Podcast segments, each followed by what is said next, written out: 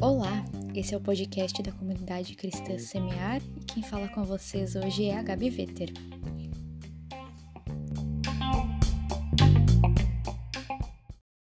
Bom, o tema do mês é Cultivando Famílias e hoje eu irei falar com vocês sobre ele, o casamento.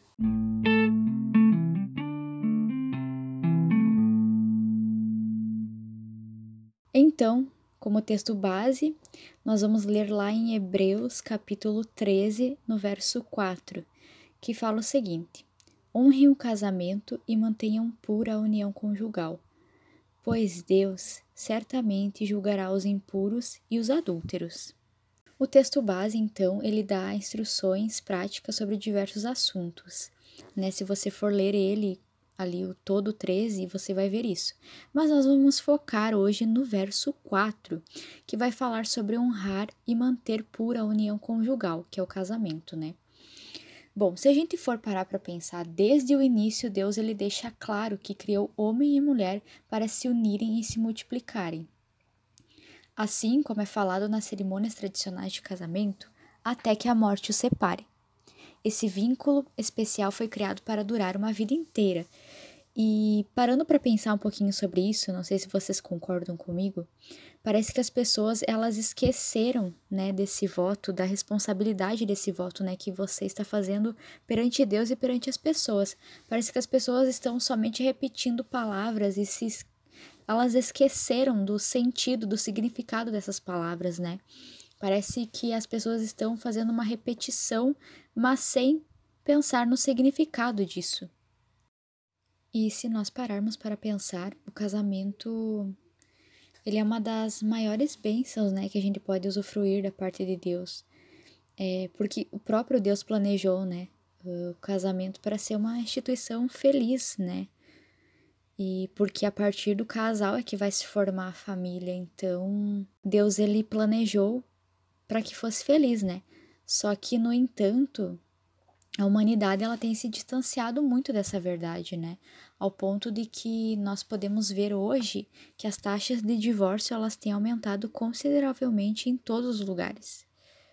E ainda mais agora na pandemia, né? Parece que as pessoas elas estão dentro de casa, né? Com estranhos. O pessoal começou a se conhecer agora, né? Com a pandemia. Não estou generalizando aqui falando que são todos, mas alguns sim, né? E uh, todo mundo quer ter um bom casamento, né? Mas poucos estão dispostos a seguir as instruções de Deus, que em consequência elas produziriam um relacionamento afetuoso, né? E as pessoas elas acabam pensando só em si próprias, né? Elas não pensam um no outro, as pessoas não casam mais para fazer a outra feliz, elas casam para elas mesmas serem felizes. Então, não tem essa troca, né? Eu quero ser feliz e ponto final. E falando então um pouquinho sobre as causas, né, que desencadeiam em divórcio, que podem ser várias, mas uma das que aumentou, né, na pandemia agora é a pornografia, né? que causa uma enorme devastação no viver a dois. Porque é aquela coisa, né, da, da cobrança, né? Quem assiste uh, talvez quer que o outro faça as coisas que viu, e aí talvez o outro não quer, e se cobra também, e fica frustrado. E aí, pesquisando um pouquinho mais sobre isso, eu descobri que no Brasil, então, 22 milhões de pessoas assumiram que consomem pornografia sendo que 76% são homens e 24% são mulheres. E sim, mulheres também consomem pornografia, né?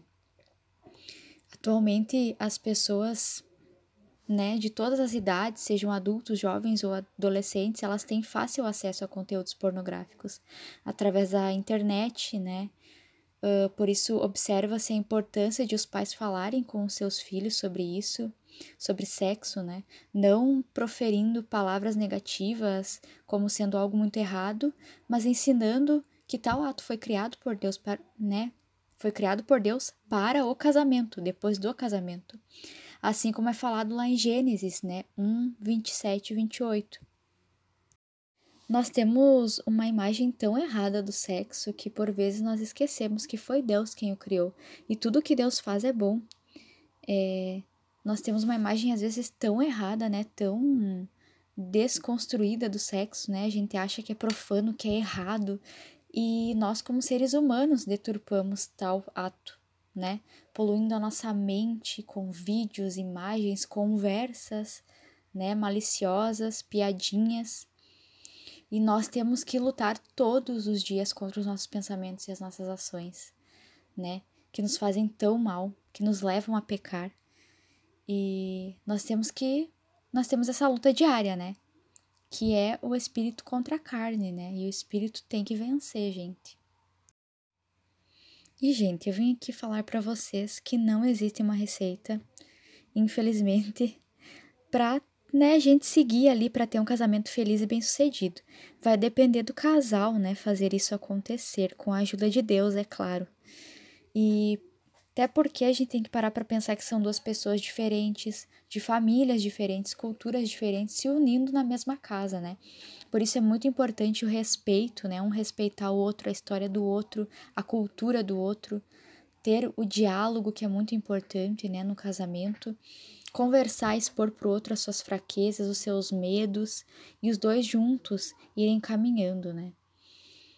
Uh, a importância do casamento, ela tá no fato de que ele é o relacionamento humano mais íntimo e profundo, logo abaixo do relacionamento com Deus, né? É, se tu for parar para pensar, o casal ele se conhece intimamente, né? Profundamente. E isso é lindo.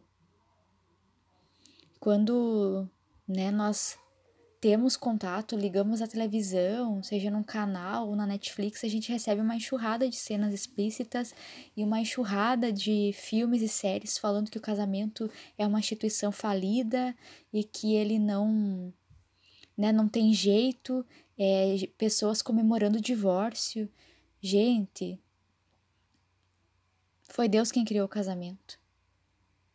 Deus ele criou o casamento para o casamento ser puro, santo, saudável para não para ser especificamente perfeito, mas para ser verdadeiro, sabe?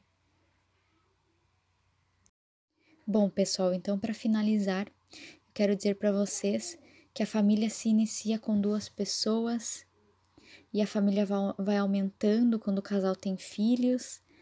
E quero dizer que os filhos eles crescem, vão embora e quem fica no final é o casal.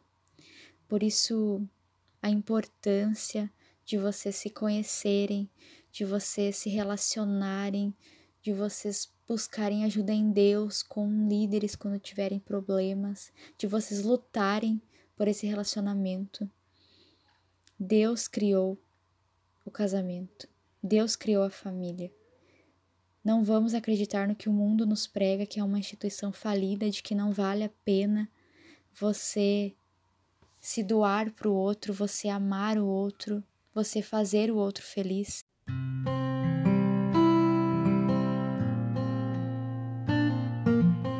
Vale a pena sim, vale a pena sim fazer o seu marido, a sua mulher feliz, seus filhos felizes. Vale a pena quando se tem Deus nesse relacionamento. Vamos buscar cultivar uma família abençoada em Deus todos os dias.